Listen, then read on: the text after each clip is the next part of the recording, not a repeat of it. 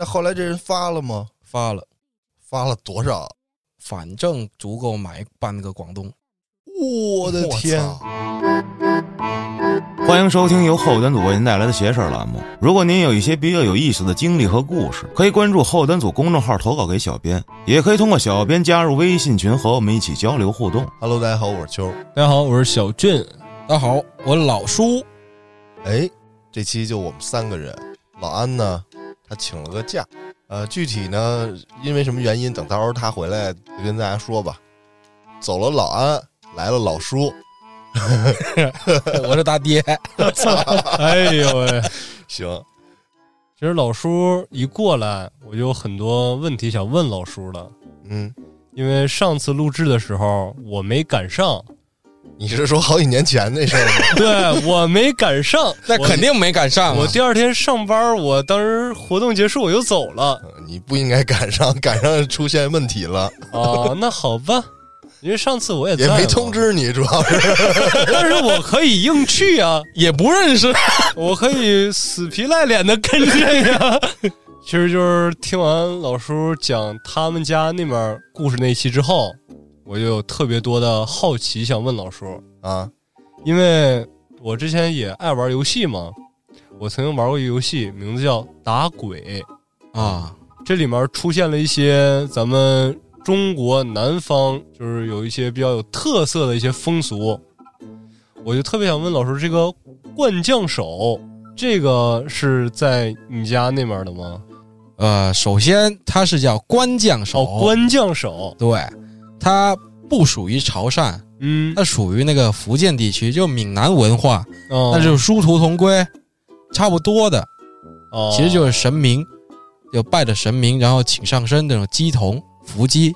哦，这个鸡童我之前从视频里面也看着过一些，就是这个鸡童，我感觉特别类似于说是东北的那些出马仙儿的上身之后的反应。对，因为我看那个视频里面是有一个鸡童，我也不知道他具体是哪个大仙上的身，但是反正画的是一个黑脸，之后旁边有人过来给送酒啊，他就拿过来那个酒之后，先对着那个人拜，然后拜完之后，然后又拜其他鸡童啊，就回了一圈之后，吨吨吨吨吨，一瓶白酒下肚。直接一口没停就全给周了，然后再拜一下，然后把瓶还给人家。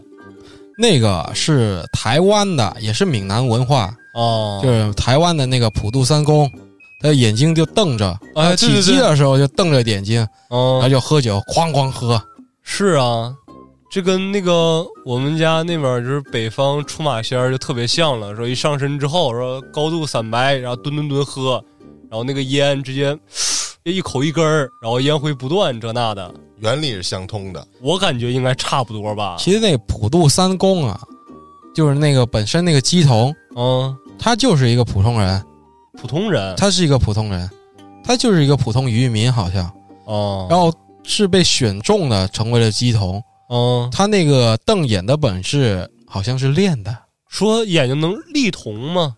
不是立瞳，他就眼睛瞪着，就不闭眼，睁眼不闭眼，哦，就长时间，可能这这个仪式几个小时他都不眨眼的。是啊，就是之前看过那个采访啊，就是那些台湾那些频道的采访，嗯，有人说他是练的嘛，哦。他好像自己也承认这是练的，这可以练，我估计这是练的。但是我还看有的视频啊，也是说说这个人二十多岁，一个小伙子，说在这二十年之中，他就以一个普通人的身份一直在生活，but 到了突然某一天，可能是一个什么契机也好啊，一个什么仪式也好啊，就说选中他了，他就是什么三坛海会什么大神将士，说什么哪吒将士这那的，然后之后就带着他做那些什么仪式啊。那块铺的炭火，然后从炭火上走过去，然后把手下油锅，又拿刀砍自己神打。说一套下来之后，说 OK，你现在已经加持完成，你就是这个鸡童了。对，其实那些上刀山下油锅呀，嗯，其实那些都是可以科学规避这些伤害的，你懂吗？就拿那个大砍刀哐哐在上砍那些神打，其实也是排练出来的。那个咱就说下油锅吧，嗯其实他拿醋啊，哦，对，之前就是之前那个节目科普过吗？哦，对对对，那种就是说把手伸下油锅，其实那个沸点其实很低的嘛。哦，采火炭上火山那个对，采火炭那个，其实我觉得可能速度比较快一些，就没事儿。也有可能疼痛还没让你感知到，在我们潮汕地区，其实也有不是鸡童，然后扛着神像，嗯，就踩过那个火炭，这样飞过去嘛，就跑过去，冲过那个火焰，哦就那样过去。其实啊他也没事儿，他也是个普通人啊。穿着鞋呢。不是，我看那是光着脚，哒哒哒哒哒就过去了。就是说你你见没见过有一种啊？我是这么理解的，就是公园里哦公园里有水池嘛，哦他就站那水池那沿儿那儿，然后双脚往那踩那水面，说那嗯轻功水上漂，哦踩一下又跳回那台儿上来了。哦，我知道那是什么蜻蜓点水嘛，哎，对，蜻蜓哒一下点水。那你说这个是不是他真的踩到水面上了呢？是轻功吗？你觉得？轻功够呛，但是我感觉一般人应该也来不了。按我的理解就是说呀，他这哦个速度收腿和伸腿的速度很快。嗯，这个，所以人身体还没落在这个湖水里的时候，他又把脚又放在这个支撑的地面上了嘛？哦，就就是是会不玩一会个极限挑战视觉误差呗，就是你可能确实踩这个碳了，啊？可能你踩碳之前，你脚是不是做过某些保护啊？或者说这踩的速度真的很快，因为碳在燃烧的时候呢，它外面也会出一层这个灰嘛，嗯，就那个碳的那个灰，那个灰的温度是不是如果它厚了的话，也不会有直接伤害你那种？我就像还有，我记得之前我看过一个，就是说那个是钢水嘛，啊，炼钢那还是个铁水啊，就那哦沸点几千度那种，打铁花，有那人拿手指头啪就摸去，喂，直接就摸一下，手，对摸一下没事儿手就没事儿。啊。为什么？这这有一个科学的这个化学反应还是什么反应来，我忘了。就是说你手的表面有一个什么保护你的之类的，它你迅速的这种高温的东西，它就直接从你表面流过，就趁他没反应过来，我赶紧摸它一把它不。会附着在你手上。如果它是附着在那，完蛋了。OK OK，那这个迷思我就解开了。首先这些就是这个鸡童什么的，我是我个人理解，啊，啊啊不代表万一真的人家那边习俗，他就踩一分钟，啊 那也不好说。但也有也有真牛逼的，啊！你讲讲老师。其实就是有一些吧，就比如你现在说的这些，嗯其实就靠物理条件。我我是本地人啊，嗯我看有一些，其实我觉得就是靠物理条件去做这些类似于玄学啊、神明加身的这些，其实很多都是靠物理条件去保护。嗯，但也有厉害的，比如呢，甩钉球嘛，甩钉球是就是一个球啊上面都是铁钉、流星锤。流星锤，然后往身上哐哐干。哦呦那有我跟你说，有些啊穿着衣服的，那你不知道里面套着啥。哦，可能我套一个什么防刺服啊，这那的，他就往自己身上哐哐干，而且看起来那个钉球巨大一个嘛。他甩的劲儿也大呀。但一旦那个钉球表面形成那个张力，其实它刺不破皮肤的，哦就其实根本就不受伤。就像你一个人站在一层的那种钢板，那都铁钉那种东西上，哦，你看过那科普吗我？知道那个就是说那个印度不知道那表演嘛，一老头儿往那钉板上一躺，然后上面胸口碎大石对，就是那些。但我见过牛逼的，他用细针，啊铁球也小，就真的那种比较小的那种流星锤，啊，不穿衣服，哐哐往身上干，那他是 干完之后也出血吗？不出血，这不就是气功吗？一点事儿没有。哎呦 那会儿气功，我告诉你，气功被针扎了也流血。啊！因为气功的时候那个什么长枪锁喉，什么那个钻孔机钻自己那些但那些都靠练出来的嘛。啊。但这哥们儿也是跟你说的，一个二十多的小伙，嗯他之前啥都没干过，就一普通人。啊突然有一天，他就被上身了，哦，就被选中了嘛。被选召的孩子就突然有一天就会你说的刚才那些了。对，突然就会了。但是他会看事儿一个证明的方式就是，我是刀枪不入的。那他确实是做到了对他其实用这些仪式是在向世人证明，我是刀枪不入，我有神明附体这件事儿。啊，并不是说代表他能力有多强嘛，他就是向别人证明我跟你们不一样了。那确实，他要是能来这，我真是来不了。那我那你想一想，我就踩火炭，哦，是采这火炭是给人治病还是给人救命啊？不是就是给你证明啊！我对啊，就是证明啊，所以就是这个意思嘛。他们就在为了证明自己跟别人不一样。啊，但是说回那个官将手嘛，嗯那个官将手其实在就是福建地区跟台湾地区比较多见嘛。对啊，他就是请的地府的阴神上身嘛。嗯他，不是说正神不上身吗？对，他是好像说是城隍庙里面的什么增减将军啊不，是，他是地藏王菩萨哦座下的那个增损两大将军。对，增增损。但是他这个虽然是增损两个将军，但是他出现的时候一直是三个人的形式出现哟。对，他有三个人的，有五个人嘛。其实他就是用官将手这个神明这个身份去落实到凡人身上去游行，就跟钟馗游行一样，就除灾解厄、这种形式的一种游行方式。那官将手呢，其实就是三个鸡童请了神明上身，嗯，通俗一点就是请了神明上身之后去除灾解厄，看到有鬼就杀鬼，就不渡，哦，看你我干你。就是只给他宰了，我不管超度的事儿。你们说的这是某个仪式吗？但我们说的就是我们那边的游神，对游，神就是我是一个职业，不是，他是鸡童。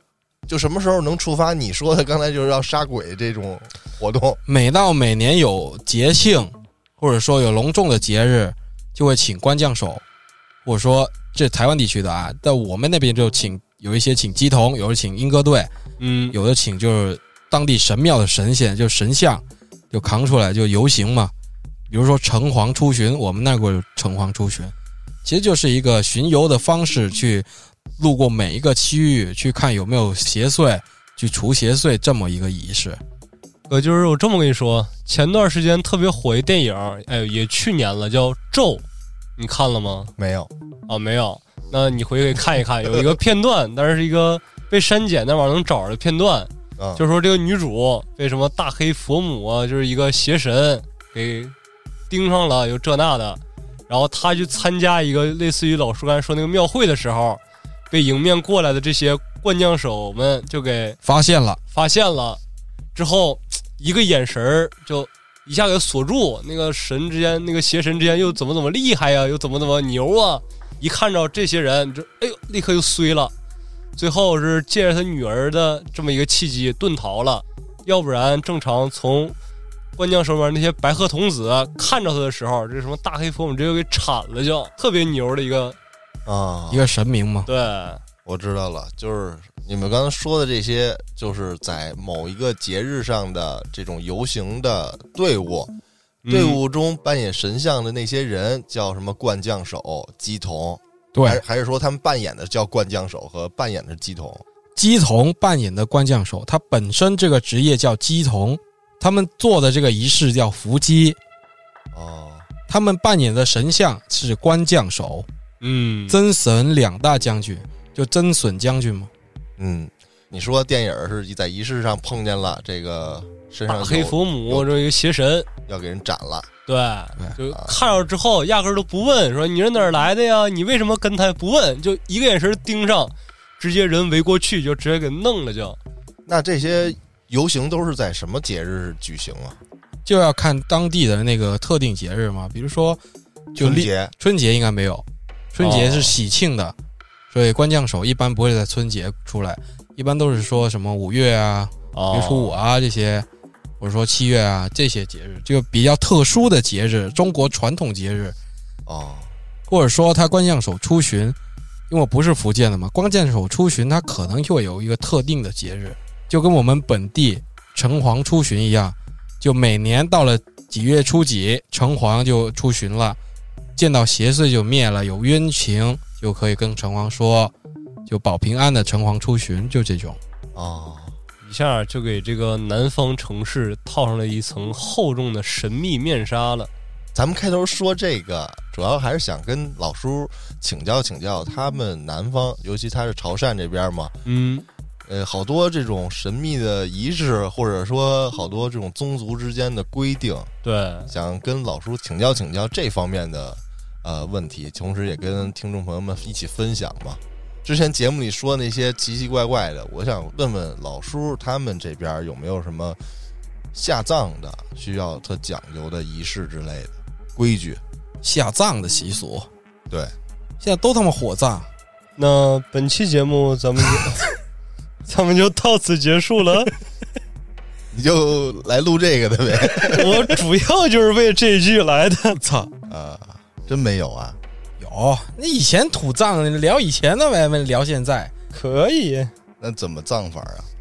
其实就是说每个村啊，嗯我说隔十里地的规矩都不一样，啊，有的竖着葬，有的横着葬，就是站着下去，对，有的倒立洗头，还还倒立，对。为什么呀？有说法吗？这个，你看过那个林正英那个僵尸先生吗？嗯，类似于那种的，他也要说不，是任老爷吗？嗯因为那个任老爷他爹那僵尸，对啊，他不就是素着葬的吗？所以说他这个也是为了说抢阴抢阳保风水是吗？对，当有一户，我听我爸说过的，就以前是有一户就是这么干，然后富起来了，其他人也跟着这么干。但这个有好有坏，有人跟着这么干了就衰了，有人跟着这么干也就好起来了。其实就是没影响，之后该好就是好，然后就归结到这上，该 坏就是坏，也归结过来了。我觉得也就是这个道理。那第一个这么干的总得有理由吧？他是找人了，那肯定是找人了。就我爸他们那个年代，他说以前那家伙就是一个破落户，嗯，本来就是家里就很穷嘛，啊，然后最后好像是他爷爷一个朋友跟他说的，说到时候给你爷爷葬这儿，然后他给安排，然后葬的时候就有一套流程嘛。其实他没之前，就是人没之前，那个墓穴已经挖好了，已经等着他爷爷死了嘛，有大孝子哎呦喂，就是有征兆的时候就挖去了。就已经挖去了，然后就把他爷爷那头发剃了，然后埋那个墓穴里，好像埋了那个差不多有小半年吧。我爸说的就这样，埋埋了小半年，就衣服头发就跟衣冠冢一样，就先埋，就埋了小半年，然后等他爷爷没了再挖，挖了之后，他不知道为什么，就那个棺椁的位置下面、还没下去的那个土层，就涌出那些水，哎呦，什么水啊？可能地下水吧。那这水可是生财呀！对，但水生财你也不能挨着棺材。棺材，棺材，这个棺材，这个棺椁本身也是说是生财的，升官发财嘛。对啊这，是棺材嘛，对，然后他说，就等于做了个衣冠冢，在他爷爷死之前做了个衣冠冢。等啊，他爷爷死的时候，那个衣冠冢就打开了。嗯，打开之后呢，就给他爷爷守灵。守灵的时候就守三天嘛，就很奇怪的，就是每天都给他拿水浇身体。给他爷爷对，就差泡水里了。那这人不得泡发了呀？不是，他每天就浇一瓢水，哦，估计。就只浇一瓢，那估计就浇一瓢水，难道真真他妈泡水里啊？那扔河里水涨不多好？然后就给他说是给他浇那个水，那个水还有讲究呢，嗯，就拿嗯什么金元宝、银元宝，就这些叠着纸，烧了灰，嗯，然后泡那水里，就烧很多，然后泡那水里给他浇。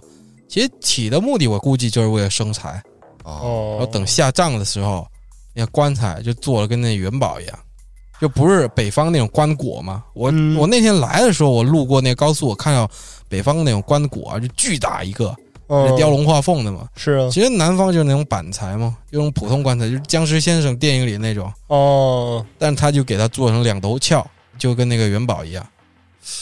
不是我怎么就没见过？现在还有用棺材？你怎么来了就见着了我那天在大兴机场下高速，啊？然后来路上那网约车的司机带着我，他说：“你小哥，你没看见棺材吧？” 我操！我说：“我操，这么大一个啊！我们那边跟你们不一样。”他说：“我们可能北方人死了体型大吧哎呦喂，？” 我说：“没有这道理吧？”那：“可能是哪的习俗？其实他做的就跟棺椁，就棺材外面不是有个石墩嘛，那是棺椁吧，他连那石墩的那个外面都给做出来了。主要北京不土葬，它怎么还有棺材呢？我哪知道啊，在那个高速上你看的是什么呀？看的是一个打棺材的店是吗？还是不是打棺材的店，是一辆车上面运着六个棺材。五啊这么走量，对，空的吗？我他妈掀开呀一定是？空的吧？不然倒着放、竖着放都有啊，就叠在一块儿，然后它上面雕龙画凤，那个形状他妈一看就知道是棺材，是什么车呀？就一六轮小货车，后面有个斗，哦，厢式小货车那样。那可能不止厢式小货车，反正它载六个大棺材都很大的，得中型的我操，得中型货车了。不是，就是说，就这个人现在人去世了，就我爷去世了，他也没棺材，有一纸棺儿似的那种，到时候拉火葬场烧了怎么？现在还有打六口棺材，他可能往周边城市拉呢，往河北拉呀，这河南、河北可能还有土葬的习俗吧，确定是真看见了哈。我他妈又没瞎，我那天来还跟马老师说呢，我真是操，一次没见着过，在路上还拉呢啊！在那个不是在路上，在高速上，是那大兴来那路高速不是那个河北那高速吗？啊，我看见了。哦，说了刚才那个棺材，说打成那个元宝形状，就是反正就两头比较翘一点，就翘起来那种。啊，然后就就也挺普通的，然后就人是倒着放葬进去的，是倒着是怎么个倒法啊？是放在棺材之后，然后没有人本身就是把头就放就正常放在棺材里，人正常放在棺材里。仰面躺着，对啊，那怎么说是倒着放呢？他下葬的时候不是竖着正下的，正常的人都横着放棺材吗？啊啊，他是竖着跟一条一样，就是人倒立起来那样哦插在土里的那种。头朝下吗？对，就倒倒立洗头嘛。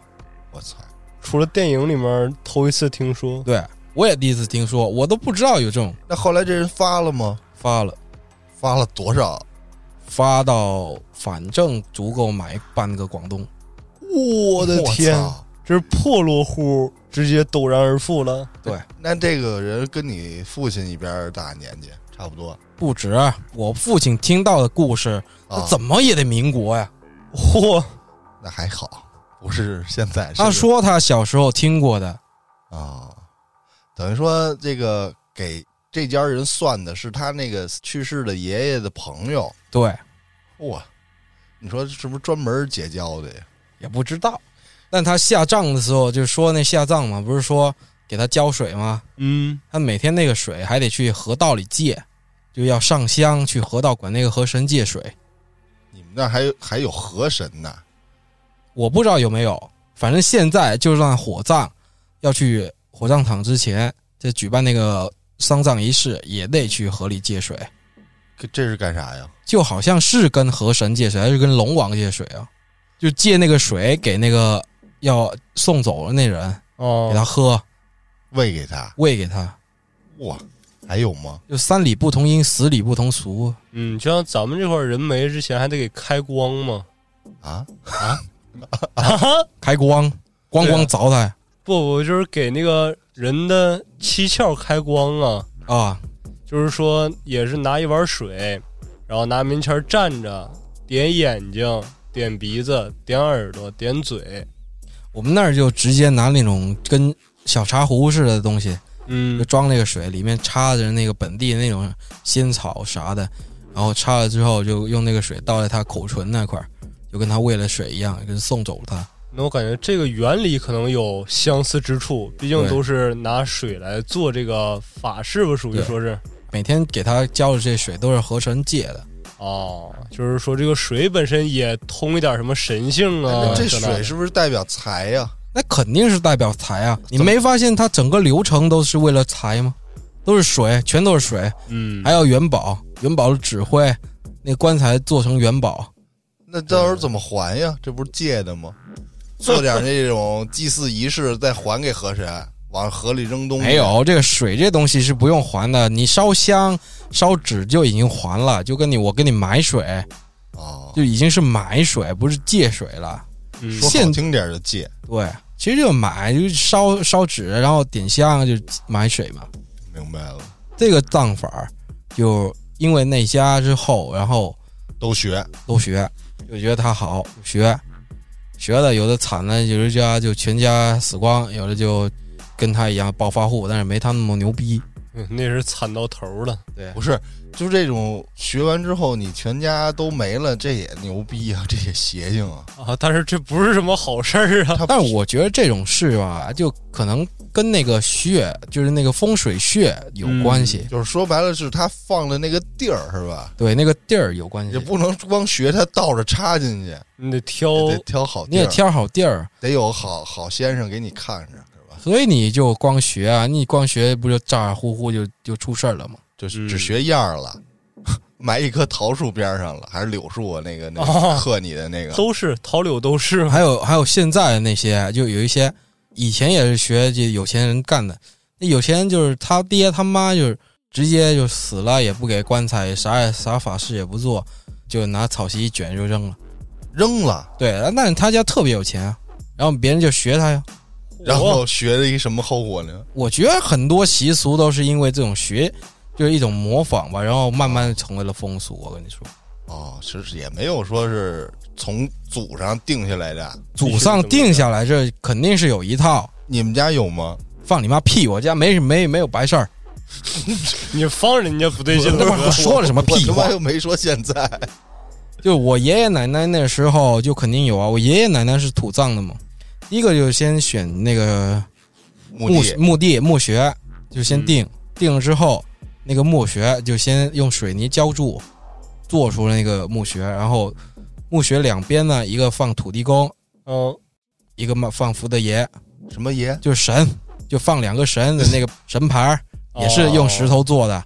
反正你扫墓的时候，你就得去跟那两位神也得上供。就是先知会人家一声。对，反正就是这么个仪式。然后那个墓穴就像你在《僵尸先生》里面看到的那种大概的那种，哦，很像，就跟那种很像。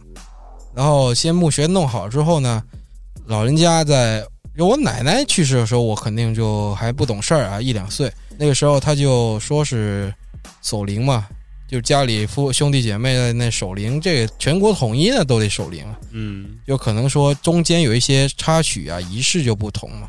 啊，那你们家没有祖坟吗？你他妈问的什么话呀？真的是不是怎么不要老聊我们家嘛！真的是，不是好奇吗？你也不能我们那儿有一座山，我们那个族有一座山，那座山上葬的全都是我们那儿的先人，这就属于宗族类型的宗族类型的，一整座山全都葬的都是我们族里那些先辈，都葬在那座山。墓穴你就随便挑，反正你就葬。现在就不让葬了，满了吗？不是满了，现在就都规定火葬规定跟满了应该没什么关系。不好意思，然后就全国守灵统一，那统一就是其中那些仪式，就比如说刚才说那些买水那个嗯。啊买水，然后还有借道，还有破金，就是那块砖，就是旁边立两块砖，嗯，然后中间卖放个瓦片，就请人做法事，比如横死啊，比如哦。横死的就这种，做法事，咔，然后就把那个砖给弄断了，就过桥了，哦，就真的跟我这真能弄断了？真能弄断了。你见过吗？我见过，你能具体详细给我讲讲？我都没听太 太懂就当时吧，啊有一哥们儿啊！是淹死的，就是失足十七岁。啊，就在我们村的河道里淹死的。我小时候不懂事，跟着去看。他一开始就捞上来就浮肿嘛，嗯，嗯，其实淹了也没两小时，捞上来的时候就浮肿。他家人一哭啊，那口鼻就开始流那些泥沙，哎呦，真的，我就在当场看着。他们家里人哭，然后那个死了那哥们儿，他口鼻就开始流泥沙，哇。就那些黄的土浆水那些流出来的。哦，啊。然后他当时因为是横死，而且是小孩嘛，啊。嗯，小孩的话他就不能说入祖坟啊这些，不能大办仪式这种吗。好像说未满十八岁的是没结婚的，是不是那未满十八岁没结婚就算小孩儿，哦，那你八岁能结婚，结不了也算小孩儿。是啊。那十多岁没结婚也算小孩儿。嗯，然后他就嗯没办法办大办，但是他当时就在家做着法事，就是说整个族嘛，八条村村里面那个有人去世了，去世之后你都要去那个大厅那儿，嗯，其实就是一个大厅嘛，就都是老平房那种很古老的那种大厅，类似于四合院那种，明白？就是那个中间儿就是门厅嘛，对门厅就去那儿停着，然后人家就去那儿守灵，但因为他横死，他不能这么做。哦，然后他就在家搞。我当时就去看了，我就好奇嘛，趴他家窗户看，嚯！我下面垫两块石头，我就垫着家那个窗户偷偷看，在一楼。嗯，当时就请了个道士，但没穿黄袍，也没那么正式，哦就，在那里我呜喳喳的，就拿那个桃木剑就指那个砖头，指那个瓦片，啪，那个瓦片就碎了。就相当于他就能渡过去了，给他。，对，那个瓦片没没碰到的，就那瓦片就断了。哎呦，那那瓦片放哪儿？竖着放，立着放，两块砖中间放一块瓦片，哦横着放，然拿后砖夹着那瓦片。不是夹着，就放在放在哦砖垫上跟一座桥似的。对，跟座桥一样，那砖当桥墩子，那瓦片当桥面。对，就过桥嘛，然后咔，那个瓦片就断了嘛，哦就代表我操他可以过桥了嘛，哦，还还有吗？那那就送走了。这种就这我见过一回比较邪性的，他这种就是说一哭流泥沙，这个确实那么难以理解啊。是啊，然后还有一个就是，就说普通的吧，正常的去世了，就还说那个大厅嗯。现在停着，停三天，三天之后就开始举行仪式，就请那仪仗队。我操，我也不知道干嘛，哦，古乐班那，些，就就哐哐干，然后就请人吃饭呗，请个吃席了，吃席吃席是在办完事后面啊，嗯，办完事之后，就那亲戚朋友来，就全部都带，就是孝子叫披麻嘛，哦，披麻戴孝，嗯。然后其他的就是亲戚按不同的那个亲属关系，比如远近亲属或者堂兄表妹，嗯。就，堂的跟表的都带的不一样嘛，哦，这还有区别？有区别，就是毛巾的颜色是不一样的。哦，有的女的就把毛巾披头上，男的就跟那个跟绑腰带似的，对绑腰带的，就跟像扑，力士那种腰带，你知道吗？哦，就两边都有的，明白，明白。就战桃丸那种，啊，绑绑那种腰带，要看颜色不一样。随着那队伍越亲近的就走前面，但是男的在前面，女的在后面，就比较亲的就走越前面。哦，还会请两个村里那臭小孩儿、嗯，傻小孩儿去给他们报那个灵像，就报那个黑白照，哦，捧着，捧着，棺材就送，棺材就正常是放在那个灵像后面就送过去嘛，嗯，送一路土葬的，就送到那个要葬的地方，就把它葬了。那个火葬的就送到那个村口，有那个火葬场的车就拉了就就烧了。哦，但这个过程就是大同小异，其实就是守灵这些嗯基本上没有啥。就最后一天的时候，我记得当时最后一天的时候，我那个亲戚他过世啊，嗯，就他披麻戴孝之后这些仪式吧，就是说搞那些饭啊、水啊去喂他，然后给他上香，就是说什么你养我大，我养你老这些话吧，哦，还有这么一个过程，就是一个过程。然后这些办完之后，就五月八开始哐哐干，哦，干完之后就就拉到火葬场，就是送送行，有一个规定路线的。哦，就说我是一房头的，他是二房头的，三房头的，每个房头每个大厅送送人走的那个路线是不一样的。哦，这还不能重合，对，而且这些路线是规定死的，就不能跟办喜事儿的那个路线是重合的，就怕撞上。哎呦，这太讲究了，这些是绝对不会撞上的，就因为他那个路线都是规定好的。哦，你送行的路线就绝对不能跟人家办喜事儿，比如说我们村办那个哦，赛龙舟，不是扛龙头嘛，是啊，那个路线就不能重合。因为一个是重合的话喜型的，一个是不喜型的，对，冲着了就。就之前不是龙沙族传说说过吗？那傻对啊，领导就给他搞了那路线重合了吗，他也不懂啊，就硬要硬要来就摇签啊、嗯。摔杯啊，都都要都都全都不同意，神明都不同意，他就硬搞，嗯，就但也不懂，不懂就把龙头扛着人家奔丧那路线去了，哎，就死人了呗。嗯，所以这个就是有规定路线，然后要么就土葬就送了送到那个坟边儿，那个火葬就送到那个火葬场那车上，拉了就走了。然后回来的路上呢，就不要回头，嗯口袋里会有颗糖，把糖吃了，把那些毛巾、头上的那些东西撕了、撕烂了，扔路边了。腰上围的这个大毛巾就拿着留回家了，就这么走。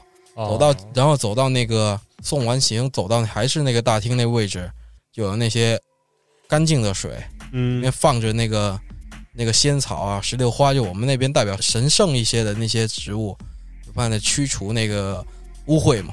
我是拿那些树枝树叶儿蘸着水，它不是树枝树叶，它就是树叶而已，但就嫩芽的那些，就扔水里，就拿毛巾里面泡一下水，洗一洗，哦把脸擦一擦，去去污秽，吃个糖，那就开席，开完席之后就哎 game over 回家。那这个这一套流程需要在规定的这个时间节点之前完成吗？我跟你说，有的人啊，他是办早上，啊，基本上大多数都是早上下葬，有极少数跟别人不一样的，他就是晚上或者是下午。哦，那你晚上跟下午这些地方呢，有一些呢，他那个下葬方式就跟人不同了，就类似于这种倒立的葬啊，哦，这种他就是这样。有说法说抛尸的这些，抛抛尸。对，就是麻袋一卷就扔了，哦。我，操！扔山山上的就有。那你们那儿有什么那个仪仗队有那招魂幡什么之类的吗？你想多了，就他妈现代仪仗队。哦，行，古时候就老一些时候，老一辈，嗯民国或者啥时候啊，老社会，那个时候改革开放之前吧，那就请那些吹吹打打的古乐队来呗，嗯，呃啊然后就请道士啊做法事这些，就僧道尼三家也都到啊、了不是，就要么道要么僧，哦，这还不能重合上，不重合。这什么能有重合的吗？有有的地方是是僧道尼全都去哦的，水陆法场吗，我操！哎，那操办这么一个事儿得花多少钱呀？他其实又跟就跟那个办好办喜事儿一样，随礼嘛。但你随个双数，这种丧事儿就肯定给你单数了，就是他给他单数，就给那个死死人家那人他单数，死人家那家就给他双数回他。哦就，比如说他给他一百一，嗯这边就回他八十八，哦，就单的去，双的回。哦，这种就代表说你是单的代表丧葬的这个不吉利，我这边回给你的是代表你来参加，但是你是吉利吉祥这些意思吗？哎呦，这个习俗其实挺好的。你来参加我们家这个事儿，虽然是一个丧事儿，但是最后给你发个红包，就是也是吉利点儿的走。对，然后就发烟，两盒烟，一个红包，哦，一对橘子，就大吉嘛，哦，大吉大利嘛，哦，这样，然后还发雨伞，发毛巾。这是为啥呀？就发雨伞是怕你在送的过程中下雨，可能是老规矩就是这么这么定的，但现在、哦到现在还他妈发雨伞，哦，就直接传下来了。对，毛巾就是如果淋着擦擦，可能是你也不清楚了是吧？我们那儿说毛巾基本上就是发给那个抬棺材的人，就是你要出汗了，你擦一擦，就干活去，帮着张罗这些。对，哦毛巾应该也是发给擦汗，但是这个习俗现在也不用嘛，哦那就流传到现在了嘛。因为以前可能人走送葬那个山路啊特别远，哦，所以你走这一段路不一定遇上什么情况啊，对，而且不说那棺材一旦起来，它不能再落下，不能。停也不能落地啊，哦，你只只能到了那个穴穴那里，你还得扛在肩上，嗯，等到下关了就把关放下去，不能说放外边了，哦，不能停外边，然后等一下再放进去，就必须所有工作办完了，那些人就必须扛在肩膀上在那待着。所以说发个毛巾中间肯定出汗，大冬天你来但流传到现在，就是每个人都有毛巾嘛，还有雨伞嘛，哦，嗯，这个就是可能是当时为了防止这个天气啊或者流汗这些，哦，等这些事都办完了，那些主家就会给你发那个糖，然后就大吉，其实就橘子嘛，嗯，嗯，然后再还再发个红包，再发一点其他零零碎碎的东西给你，哦，就代表着喜庆着回去。你去参加了这个白事儿，参嗯，加完之后，你回到家门口还是得用那个那个草啊，再洗一下，再洗一下，然后再回家。而且中途呢，你是不能去任何人家里的，你也不用说去，必须是参加这场丧事儿，嗯，就是这场白事儿从守灵开始，你去拿钱过去，嗯，拿红包过去，从这天开始算，只要你去过那个地方，你回家就必须洗完这个东西才能回家。哦，不把这些东西带进家门儿对，而且也不能去别人家里，哦，对，最好就不要跟别人说话。我操，好像只有报丧的人去别人家，其他人基本上都不去。对，而且我们那儿有一个说法，就是比如说家里面出了白事儿了，往后的三年不能贴对联儿，不能放鞭炮，不能给人拜年，然后说过年了不上别人家屋里坐，送完东西拎到楼下，你下来取来，你取完之后扭头就走，你说这个应该就是咱北方比较通用的。差不多，我也听过这个哦然后有一个特别的习俗啊，嗯，啊这个就借寿了，啊，借谁的呀？管别人借，不是管这个死的借。他已经没了呀。对，就类似于借寿的这种仪式。这人死的时候啊，嗯他同意说死后让你举行这个东西哦就可以。不是那得他死之前同意吧？对，死之前得同意。那这是怎么一个操作流程？是对谁有有好处啊？比如说啊，他家有三兄弟，嗯那啊。大哥要死了，哦，他就不能借寿给他二弟跟他三弟呗。就是平辈儿人不能见。平辈儿人可以借，哦，大哥没死，二弟、三弟死了，你亲兄弟死了，嗯。就给你抵命了。哦，但是仅限于年龄比较大，就比如说七十三、八十四这种坎儿，哦。去参加他的那些丧事儿，就可以按做这些仪式，然后给他把自己寿命给延长点儿，嗯没那么容易被人给拉去。我我没听太明白是谁借谁的到底？那个没死的借那死的，其实不是借，他是就是说哦跟烧替身儿一样，我明白这是不是这意思？比如说我最近身体也不好，但是哦小俊他先走了，我说马上就不行了，我说还有一个小时，你有什么事抓紧跟我说。我我给你打电话说，哦如果到时候你走了，你替我挡一下这个，我说不行，帮我死，是这意思吗？是就是说瞒天过海，说我你替我一块儿也死了，我说不行不行，来不了这个。当然有很就是现在也有很多说不说的，不说怎么就借呢？我不知会啊，就自己心里这么想着去了呗。对啊，啊。这样也行。你跟人说，毕竟谁他妈能同意呢？啊，也是。对吧？但基本上以前就是都得借的，因为我我爸说我爷爷一个哥们儿就是这么干的，当时就快死了，然后去他三弟家，他二弟很早就夭折了，哦，再去他三弟家，他三弟就也也快死了，嗯。他大哥就跟他三弟说啊，说能不能给我当当个替身儿？替身儿？直接就说了，说了，哎呦，啊，当个替身儿，对你去了之后，能不能说就我想多活几年？反正类似于这种种，话，我也没在场，我也不知道，嗯，我在场就邪了。你好暴躁，现在。主要这个方劲儿太大了，这个跟他弟要走那人说，你到那边替我说个话，啊，是带个话是这意思吧？不用带话，不用带话反正他就这么说，跟他去了就行，知会一声，跟他啊弟知会一声，说我要这么干。啊啊他弟不是下葬了吗？嗯，下葬的时候，他也把这头发、指甲给扔进去之类的，反正就把哦贴身的东西，衣服也行，哦就把这些贴身的东西包着，然后写着生辰八字，扔到那弟弟棺材里，一块葬了。他就多活了很多年，这多活了差差不多五六年吧。哟，那正经不短了。这行，这方法我记住了啊。我我知道有一个什么呀，但他必须得亲呢，亲属。哦，哦今年那算命的跟我就这么说，他说往年他就不让我爹去参加这些葬礼嘛，嗯他说人年纪大了就不要去参加这些东西。啊今年他跟我说，那你爹如果有亲兄弟要要死了的话，要嗝屁，嗯，就去叫你爹去，到时候你偷偷的把东西扔进去，哎呦给他爹介绍。我说行，我操！反正谁也不知道我爹是谁，谁也不知道我是谁，我就到时候啊我逮谁借谁。你不是说 这太混了，这这逮谁借谁也不合适吧？我 操！你不是只有亲的行吗？对呀、你这到你这儿都行，放屁！VIP 是吗？你能充 SVIP 了包年的，他也不是说必须是亲情，就是亲兄弟，就你就到你这儿变了规则。不是啊也一样不是，就是说表的堂的都行，哦就有血缘关系，但不要太远。OK OK，不能说大街上我见都认都不认识，对那过来扒着撇去了。真他妈逮谁借谁啊！不是，那这个就挺忙着的。首先这一天，然后其次就是你得能活多久，我估计得活好久。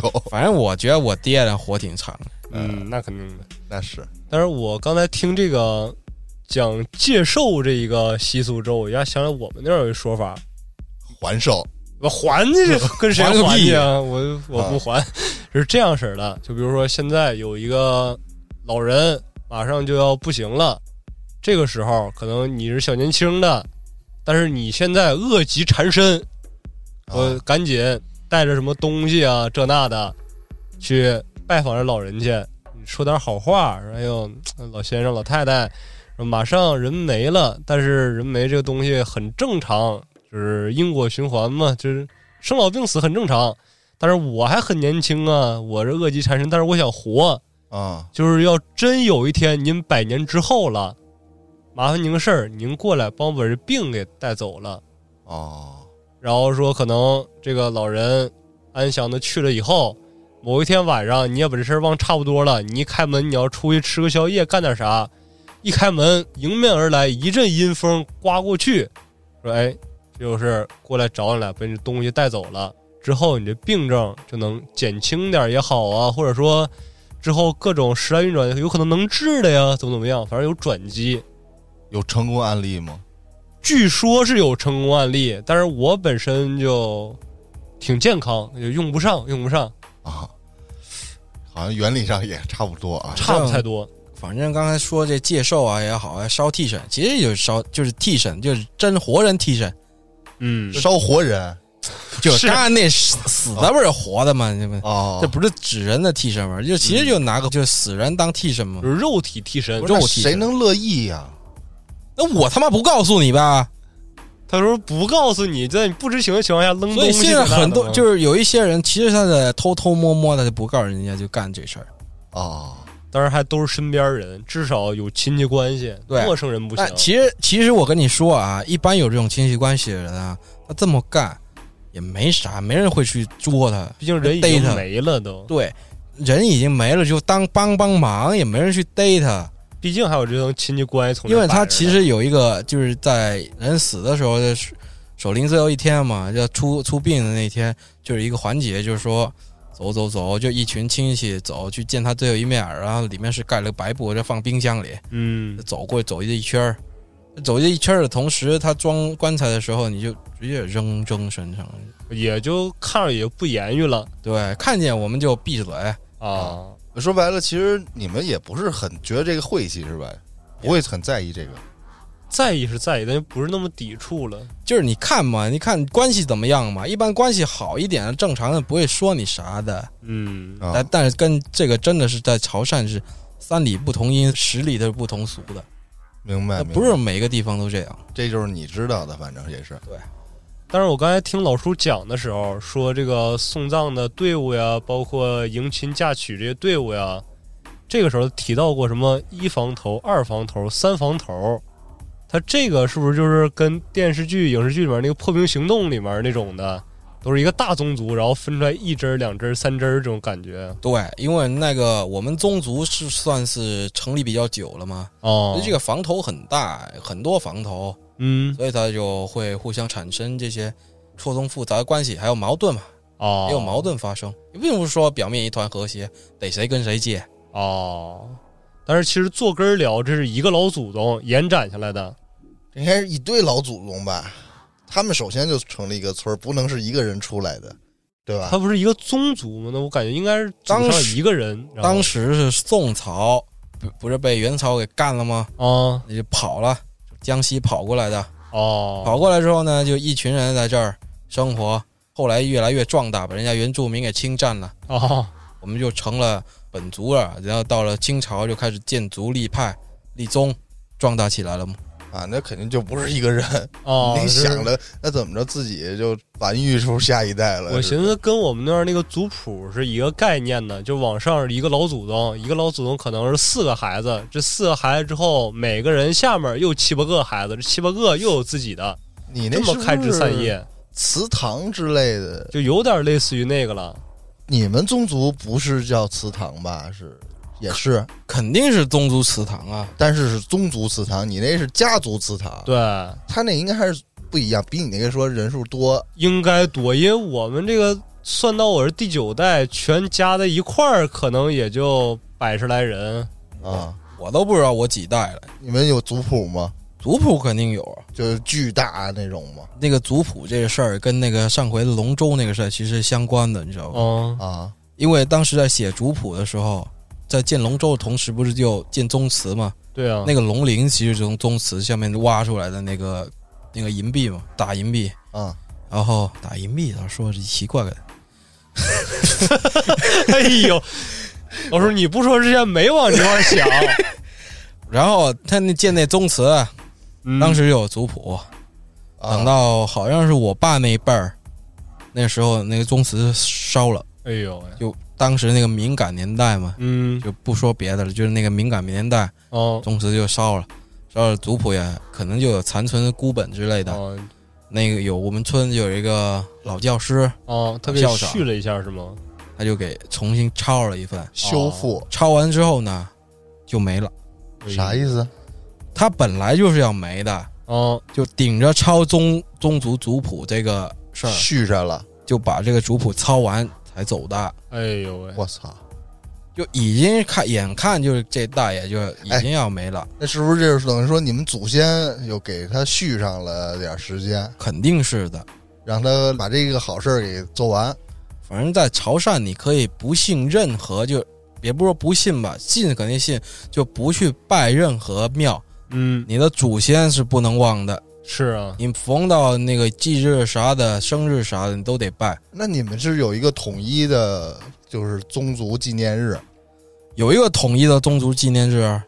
十二年一次，哪哪天我就不方便说，反正哦。十二年一次，啊，那是一个大型的活动。就因为之前我看那些纪录片嘛，就是南方城市，不光潮汕呀，好多这种有祠堂的，他们也是定期组举办，就所有全国各地这些都回来了，对，从这儿开枝散叶的那些孩子们，就是族人们都回到那块儿，嗯，办的真是轰轰烈烈的。我操，搞席、搞仪式、搞节目，这个是肯定要大办特办的，因为你像其他村落吧，就我们附近的其他村落都是一年可能办一次，但是哦疫情这三年就没搞了嘛。是那，今年又又解封了，不是解封，全国人民都高兴，嗯又搞了吗？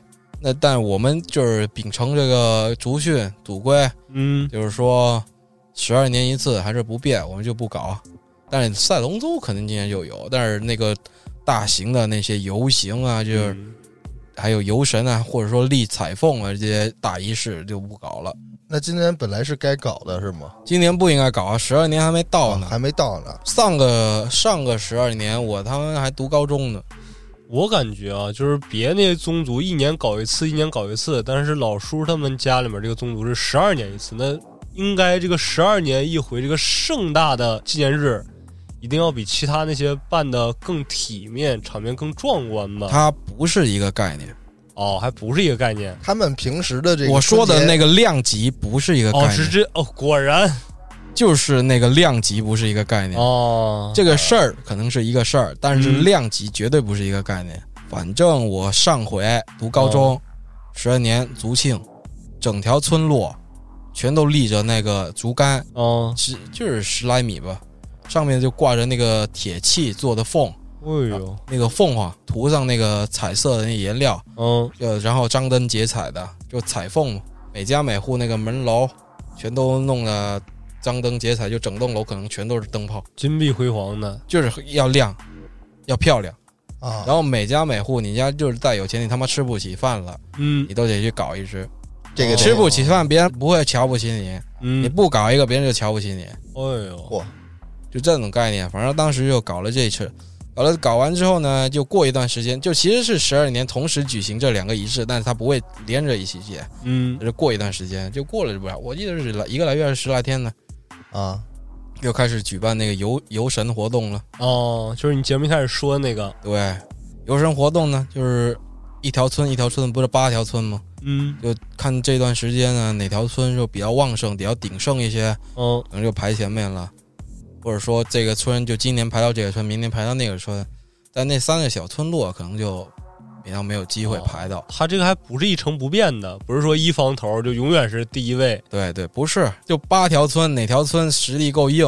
哦，人说白了就是实力够硬嘛。啊，就是上一个十二年，就是我们村是实力比较硬，嗯所以我们班第一梯队。那第一梯队呢，我们那几个村那些人就基本上就办上了嘛。嗯，扮成神明啊，或者说古代人啊，就扮哦杨玉华啊、展昭啊这些。哦然后有的时候就是那些小孩儿哦很小一个，呃，小不点儿，五六岁那种，扮什么空姐啊，就扮的很很可爱的那种打扮哦啊、真的有的扮空姐的，他妈笑死了！还有扮小仙女儿，哦，然后有人扮就扮中国的神仙。我第一次十二年就扮的哪吒，哦第二次十二年我不是长大了吗？嗯我就扮那个将军嘛，扛着那个龙旗，哦五，峰旗，就扛着大龙旗，几十斤呢，就哦游行。那这个游行得一次走多远呢？呃，这么说吧，从我那么条村出发，我们是第一梯队，哦走了十公里，绕了一大圈，十多公里，哦！回来那个队尾最后一条村还他妈没出门呢，我哎操，就这么牛逼。这不得从早上走到晚上？不用走几个小时，早上也走，下午也走，而且要连走三天。哎呦喂，到了反正这三天这里的路嗯车就不能过，啊，这我好像之前看过这个，你过了你就挨打。是我们同时举行这么盛大仪式，你给我们穿过去了。上一个十二年就有一个哦真的不长眼，人家那个交警也好生劝说，那个村里那些老头也好生跟他说，哦年轻人也好生跟他说，给他发音，跟他说，要不就绕路吧，大哥，这这是我们的村里的大好事儿，哦，别搅和了。不听，我硬要从这儿过，那这有就点挨打了呗。大货车都让掀了，哎呦，真的是大货车让人家掀了啊！不是那种小车，就是那种很长很长的大货车，哦半挂，对，半挂让人家掀了。我天哪！说你他妈就别走了，就是这个事儿，我掀你车，你也没脾气，对吧？那我跟你好声说话，你不听，你非他妈从这儿过，对，这不是我不讲理，这一走就走几个小时，是啊你，非要中断我们的仪式。嗯，我们这十二年就办这一次，又不是说天天办，对啊，你就绕一下路，跟你说好话了。嗯，实在不行，给你一点红包，哦。绕呗。但我们那么硬气的一个族，嗯，就跟你说好话，已经很给面子了。哦，全村人、全族人举足出动这么一个盛大仪式，你该尊重还是尊重的。那肯定，这地方毕竟风俗嘛。你甭说风俗不风俗，人他妈好几万人呢。哎呦，你说就是要人数上这个差距是吗？我也稍微算一下，嗯我们那个很多年以前吧，我读高中的时候啊嗯去划龙舟，嗯，龙舟划完不是有龙船宴吗？对啊，龙船宴一桌八人，五百多桌一个村，我们那条村五百多桌，哎呦喂，我操！一桌八个人，你算一下，五百多桌，八个人，四千多个青壮年，就没算那老头儿啦，哦就只有青壮年。是划龙舟不能让老头上啊？对啊，我 这这真的是一个村子的量级吗？不是大家就是互相尊重。那肯定的呀。那你就跟你说，大哥是真的封路不能过，人家尊重一下。嗯你不好好听我，我他妈今天非要从这儿挂，那他就不开眼了。那就你半挂就被他掀了。行，今天也是感谢老叔啊，嗯，这个顶着某某某某我不知道的风险，在节目中跟大家分享关于他们这些他所听说的、所知道的这些规矩啊之类的这些东西啊。对，然后咱们也了解到了一些南方城市的一些传统习俗吧，长见识了。真的长见识。听完了，我挺想去参加他那个十二年的那次。外族人能去吗？你们来了，你们人来的越多，我们请客，我们家请的客越多，就证明我们家越有实力。哦，那你是这么说，我更想去了。是啊十二年，到时候我得三十了吧？二十九，哦，对，二十九的时候，那没两年也，嗯，对，那行吧。让咱们听众朋友也一起祝福老师，他透露完这些事儿不会遭到天谴和这个仙人们 族人的追杀 族人追杀我干啥呀？那不知道我是谁啊？啊，也是哈。那行，这期咱就聊到这儿，感谢您的收听，咱们下期见。